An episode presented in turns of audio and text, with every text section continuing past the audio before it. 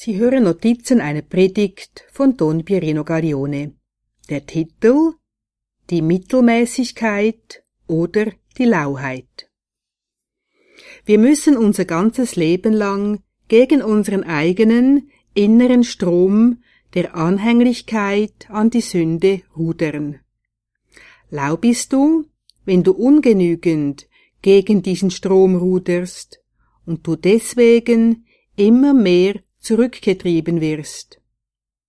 Lauheit bedeutet, wenn du zwar keine schweren Sünden begehst, aber du dich nicht bemühst, vorwärts zu gehen und daher rückwärts gehst, da es im geistlichen Leben kein Stehenbleiben gibt. Entweder gehst du vorwärts oder rückwärts. Durch die Lauheit hast du dann keine Kraft, gegen die Wucht der Wellen anzukämpfen, und dein Boot treibt immer mehr zurück. Dein Boot, der Sinn deiner ganzen Existenz, wird immer mehr entleert durch den Stolz und alle Laster, die aus dem Stolz hervorgehen. Neid, Unreinheit etc.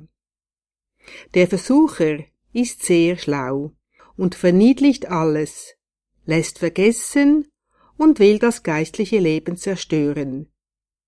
Es geht so weit, dass dein Boot an den Felsen zerschlagen werden kann, und du erleidest Schiffbruch und kannst bis auf den Meeresgrund der Sünden hinabsinken.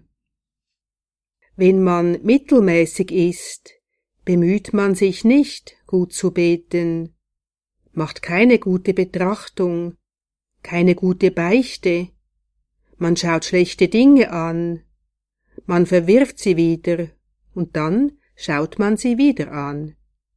Es sind viele Oberflächlichkeiten da.